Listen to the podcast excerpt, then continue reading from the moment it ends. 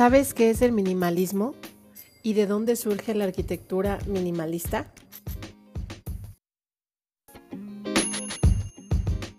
Hola a todos y a todas, bienvenidos a un episodio más de diseño de interiores y arquitectura para todos y todas. Y en esta ocasión, eh, la verdad es que yo pensé que ya habíamos hablado de este tema, pero me puse a revisar los demás episodios y me sorprendí que no lo habíamos grabado, así que dije, bueno, no voy a esperar más, voy a grabar este episodio porque además hay otras cosas que les quiero comentar posteriormente que van muy de la mano con este tema. Así que bueno, seguramente muchos de ustedes ya han escuchado acerca de un término o de una palabra que es el minimalismo o de la arquitectura minimalista que seguramente ustedes eh, han visto incluso si ponen en Google pues les salen muchísimas fotografías y es un estilo que actualmente podríamos decir que está de moda o que está de regreso con un nuevo auge, pero realmente no es un estilo que haya surgido recientemente, quiero decir, en los últimos 10 o 20 años, es mucho más antiguo y tiene su origen en Europa y comienza alrededor del año 1930 por un arquitecto alemán que se llama Ludwig Mies van der Rohe o Mies van der Rohe y pues Mies fue el último director de la Bauhaus que obviamente representaba todo lo que era en ese momento la arquitectura moderna y posteriormente con el ascenso del nazismo obviamente se oponía a esta idea de modernidad que representaba la Bauhaus, ordenan el cierre de la escuela y Mies se ve obligado a emigrar y decide emigrar a Estados Unidos. En Estados Unidos le ofrecen el puesto de director de la Escuela de Arquitectura del Instituto de Tecnología de Chicago y entonces ahí es cuando junto con otros arquitectos también que son eh, contemporáneos a él como Frank Lloyd Wright o Le Corbusier o Walter Gropius empiezan a ser lo que podríamos decir los padres de la arquitectura moderna. Una de las obras más importantes y que son digamos, estandarte de lo que sería el minimalismo, es una obra precisamente de Mies van der Rohe que se llama El Pabellón em, Barcelona, pero en realidad es el pabellón de Alemania en la Expo de Barcelona. Este fue hecho en 1929, seguramente han visto algunas fotografías de él. Es un pabellón eh, que tiene una losa plana y tiene únicamente tres muros principales, en tres ejes principales, y todo lo demás está cubierto por cristal. Y prácticamente lo que Mies decía sobre sus obras era que eran solamente hueso y piel, refiriéndose a la piel, el cristal que cubría muy pocas columnas y tres muros, prácticamente que eran los ejes principales de este pabellón, que estaban recubiertos de un mármol verde muy bonito, y las columnas eran muy esbeltas, muy delgadas y estaba cubierto todo por una losa plana. Entonces, estos son los principios del el minimalismo. Cuando eh, viaja a Estados Unidos, alrededor de 1937, que ya estaba él como director de la Escuela de Chicago, empieza a tener también eh, pues contacto con otros arquitectos y al mismo tiempo eh, lo que quiero decirles es que no es exclusivo de la arquitectura este hecho de em, retomar los elementos básicos y la función por encima de la estética o del adorno. Ellos empezaron a trabajar más sobre la simplicidad de las formas, dando prioridad a la función y em, dando prioridad también a los materiales tal cual estaban, es decir, la madera sin ningún tratamiento exagerado, o sea, se podría ver la veta perfectamente bien en la madera, en algunos muebles de madera. Utilizaban mucho el acero también para las estructuras principales, el cristal. Em, los colores básicos pues eran blanco, negro y los colores de los materiales eh, al natural, digamos. Y al mismo tiempo estaban también em, con mucha influencia de lo que era el funcionalismo. Entonces era por esto que no le daban tanta importancia o tanto peso a la hora de estar diseñando los espacios a el tema del adorno estético, porque venían de una escuela como la Bauhaus, en donde le daban más prioridad a eh, que las cosas funcionaran y que tuviera lo mínimo necesario para que el espacio funcionara o para que eh, la pintura expresara lo que quería expresar. El minimalismo entendamos que no solamente fue un tema de arquitectura, sino que fue una corriente artística que influenció tanto a la arquitectura como a la pintura, incluso hay música, también hay escultura, en fin, fue permeando a muchísimas áreas artísticas.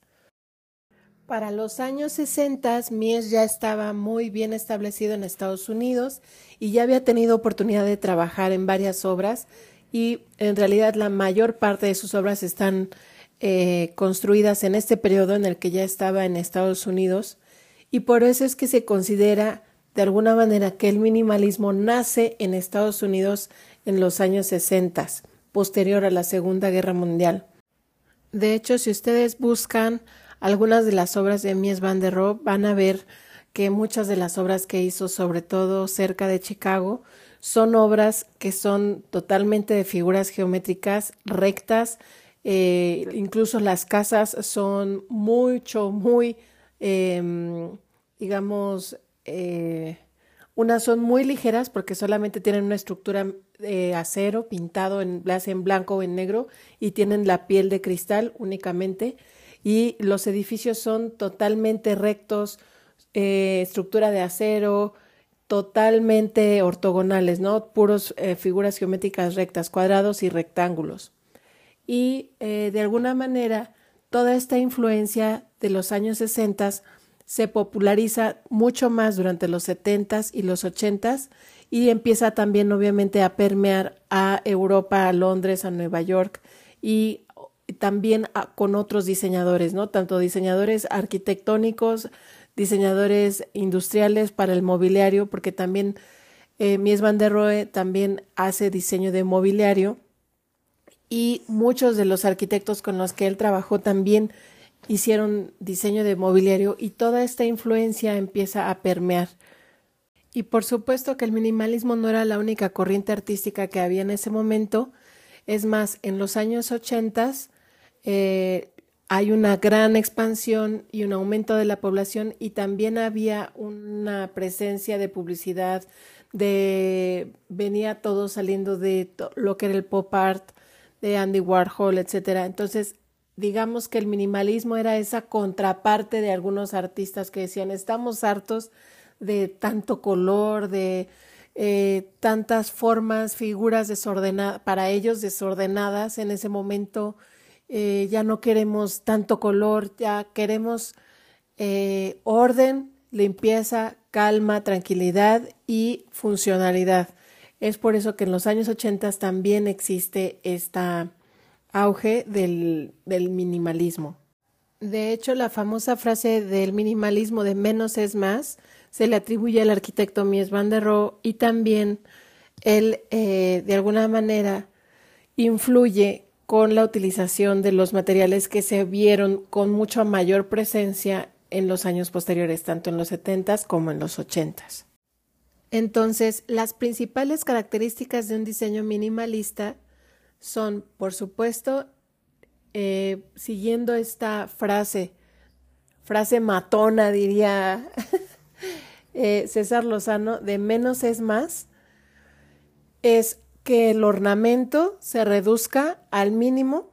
Las formas y los ornamentos regularmente son en figuras o formas básicas, que era lo que veníamos hablando acerca de el triángulo, el cuadrado, el círculo y el rectángulo, nada más, pero principalmente el cuadrado y el rectángulo. Colores claros como el blanco, colores neutros como los beige, toda la gama de beige, y obviamente al principio estamos hablando de los 60s y 70s, era mucho más el color blanco. Posteriormente se utilizaron otros colores neutros como los beige y los gris claro. Y eh, de alguna manera durante los noventas vuelve a haber un auge de este minimalismo purista, es decir, todo blanco. Nada de combinaciones con beige, con gris, no, no, no, no. Queremos todo blanco, purista.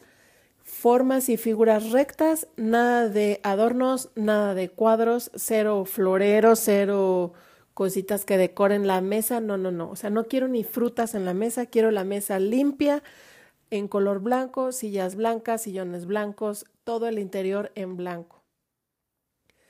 Y eh, de alguna manera era como irse al extremo de lo que era el minimalismo. Retoman lo básico, los conceptos básicos del minimalismo y los utilizan muchísimo con eh, combinado con la cultura que ya existía. Por ejemplo, en el diseño eh, de interiores escandinavo son mucho de utilizar el minimalismo al principio en los años noventas muy purista y también la influencia de la arquitectura o de los japonismos, ¿no? De esta eh, estética japonesa. Sin embargo, pienso que esto se ha hecho todavía con un poco más de presencia en los últimos años y de alguna manera ha ido evolucionando. la utilización de la luz, sobre todo la luz natural, es fundamental en el minimalismo. Prefieren mil veces la luz natural a la luz artificial. Por eso es que regularmente hay grandes ventanas o ventanales en cualquier tipo de construcción, ya sea edificio, casa, eh, centro de convenciones o escuelas. Siempre es aprovechar en su mayor posibilidad la iluminación natural. Otro elemento que se va a ver constantemente es la repetición de estructuras o de elementos de decoración con los materiales de construcción, es decir, varias vigas de acero o eh, repetición de la misma, eh, del mismo módulo de medida de la ventana o la repetición del mismo módulo de, este, por ejemplo, vigas en el techo, en fin, la repetición de elementos ortogonales, es decir, rectos, ya sea traves o ventanas, es también una característica del minimalismo y eh, obviamente los materiales, como les había comentado anteriormente, en su color natural. El acero en color acero quizá puede ir pintado en blanco o en negro. El cristal tal cual, sin películas, sin tintes, sin ningún tipo de mm, adorno. Los materiales básicos, la madera con tonos naturales, puede ser madera de haya, de principalmente son colores claros, eh, puede ser también eh, nogal o cedro, quizá un poco menos, y el acero o eh, el cromo, ¿no? Materiales cromados. Y también de alguna manera las piedras, por ejemplo, el mármol, el granito, en su aspecto totalmente natural y aprovechando la mayor cantidad de material posible, es decir, si tenían que forrar un muro de este material, de, ya sea de mármol o de granito, aprovechaban el módulo de la hoja como venía el material tal cual y aprovechaban para hacer un módulo en donde eh, la figura de la misma beta te ayudara a crear un patrón que se pudiera repetir. Era un diseño realmente, pareciera que es sencillo, pero en mi opinión es más complejo de lo que parece, sobre todo para poder llegar a la funcionalidad y a la simplicidad que, se requiere, ¿no? Ya no es como el diseño al, al ahí se va, ¿no? O sea, no más que funcione y ya no sí había un cuidado extremo con la estética, con los módulos, con las medidas incluso, y eh, cuidaban todo al detalle, porque también otra de las frases que decía Mies van der es Dios está en los detalles. Entonces él era especialmente cuidadoso con este tipo de cosas. Otra característica del estilo minimalista también, y es podríamos decir que casi casi es eh, la principal es el orden y la limpieza. La limpieza no nada más en el sentido de limpiar lo sucio, el polvo, sino la limpieza en cuanto a las líneas. Es decir, eh, la mayoría del mobiliario, la mayoría de los elementos estéticos van a ser formas rectas, elementos rectos, incluso en los muebles como los sofás, principalmente son de líneas rectas, los sillones son de líneas rectas y eh, de, líneas muy limpias, no tienen diseños rebuscados, no tienen ningún churrito ahí churrigueresco que le quiera hacer una flor, no, no, no, para nada. Este tipo de detalles se eliminan por completo. Y el orden también, pues como decíamos anteriormente, en la repetición de los elementos, si van a repetir elementos va a ser con una distancia y con una medida específica que se va a repetir n cantidad de veces, pero no va a ser con eh, ningún desorden. Es al contrario, todo va a ir con una medida estándar y si vas a poner bancas, pues las vas a poner todas a la misma distancia del muro. Si vas a poner algún elemento en cristal, pues todos los cristales tienen que ser de la misma medida, en el mismo orden, en fin, es llevar todo al límite del orden y de la disciplina, ¿no? Digámoslo así.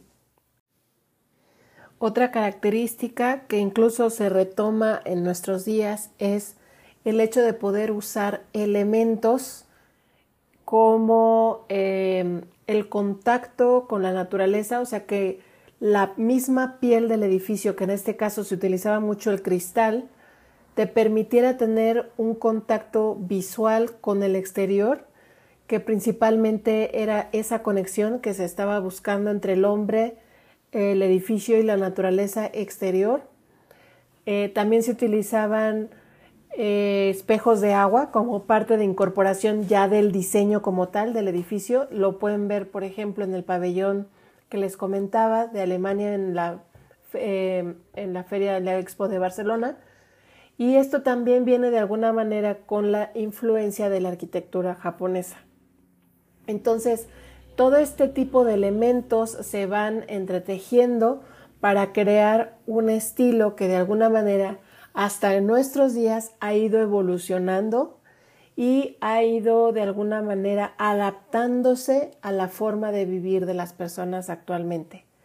Yo les podría decir que el minimalismo es quizá uno de los estilos que más ha permanecido a lo largo de la historia y que seguramente va a permanecer y a la par de otros estilos que van surgiendo o que se van retomando ¿no? a lo largo de la historia. Pero obviamente el minimalismo para,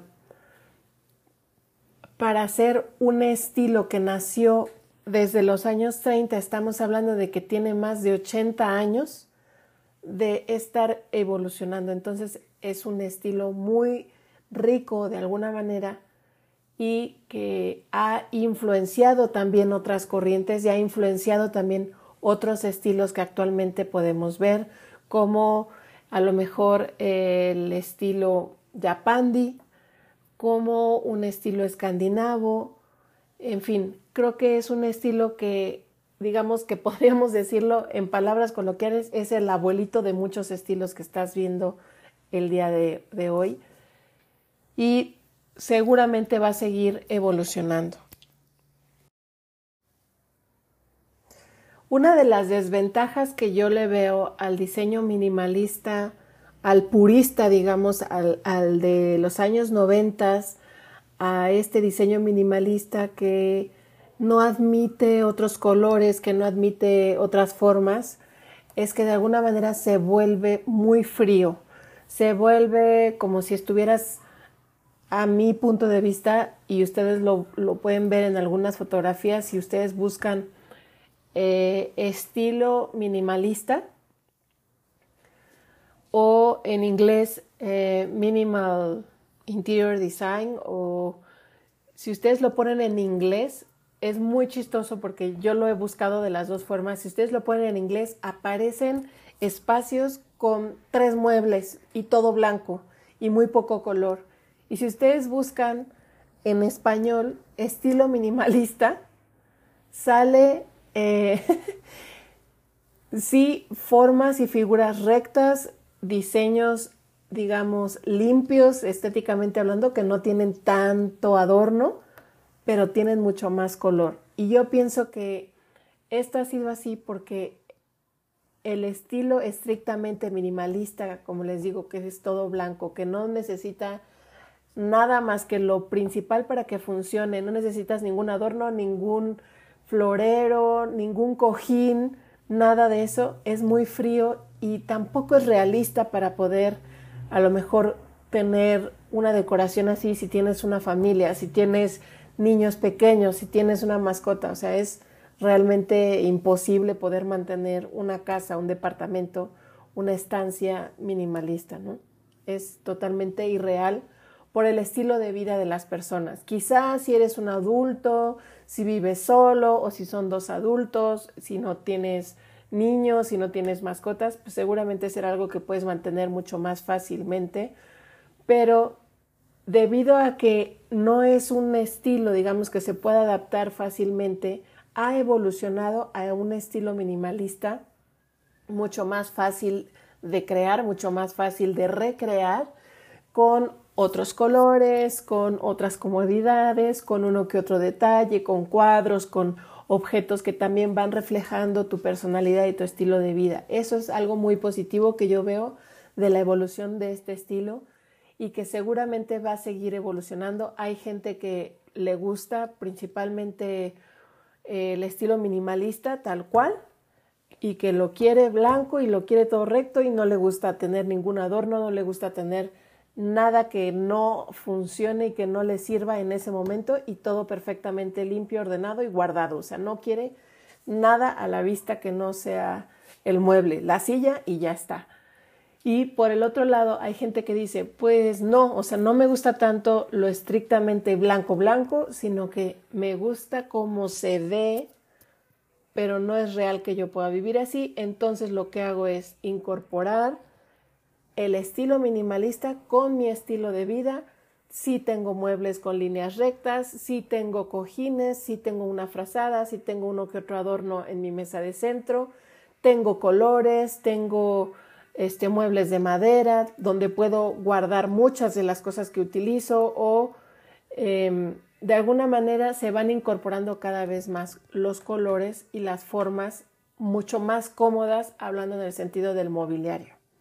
Entonces, eh, pues prácticamente es al gusto del cliente y eh, pues pienso que se debe de adaptar, así como lo hemos dicho siempre, se debe de adaptar a tu estilo de vida y que sea cómodo para ti.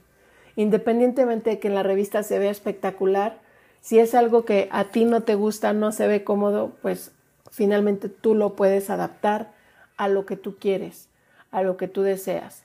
Incluso esto, digamos, lo podemos hablar en otro episodio, pero eh, ya hay influencia también de otras décadas en un estilo minimalista y entonces eso ya le llaman de otra manera, ¿no? Que le llaman el estilo mid-century o estilo con influencia de otras décadas.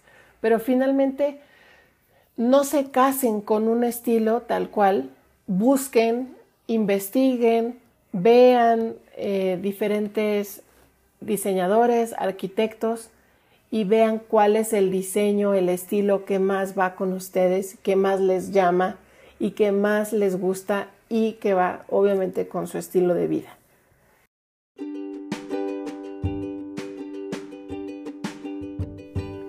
Y bueno, espero que les haya gustado este episodio. Fue un poco de historia, fue un poco de características de este estilo. Espero que les haya gustado. Compártanlo con alguien que crean que les puede eh, gustar este tipo de información. Es la mejor forma en la que me pueden ayudar compartiendo este podcast. Y déjenme por favor algún comentario en mis redes sociales, en mi Instagram, en mi Facebook, TikTok. Estoy como Eunice Pado, Arquitectura y Diseño de Interiores o Eunice Pado Arquitecta. Y eh, voy a estar subiendo también información acerca de tips para poder hacer un estilo minimalista eh, regálenme una visita en mis redes sociales, díganme qué les parece, denme un corazoncito y pues quiero decirles que les agradezco una vez más por haberme escuchado y nos vemos en el siguiente episodio. Muchas gracias. Bye bye.